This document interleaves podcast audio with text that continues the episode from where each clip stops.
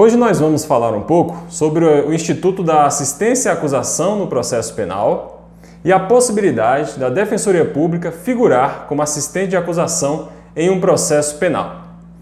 No que tange ao Instituto da Assistência à Acusação, ele está regulamentado pelos artigos 268 e seguintes do Código de Processo Penal, autorizando que o ofendido ou seu representante legal, ou na falta destes, o cônjuge, ascendente, descendente ou irmão da vítima figurem como assistente de acusação em um processo criminal de iniciativa pública, em um processo criminal instaurado por meio de uma denúncia oferecida pelo Ministério Público.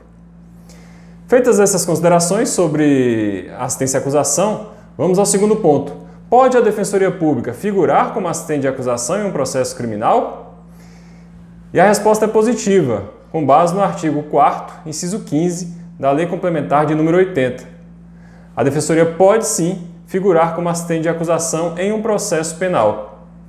Suponhamos que houve a prática de um suposto crime de homicídio e o irmão da vítima procure a Defensoria pleiteando a participação como assistente de acusação no processo criminal instaurado por meio de uma denúncia oferecida pelo parquet.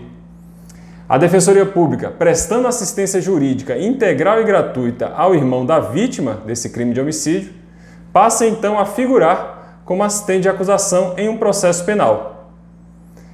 Estando essa situação regulamentada no artigo 4 inciso 15 da Lei Complementar de número 80 e o Instituto da Assistência à Acusação nos artigos 268 e seguintes do CPP. Um forte abraço.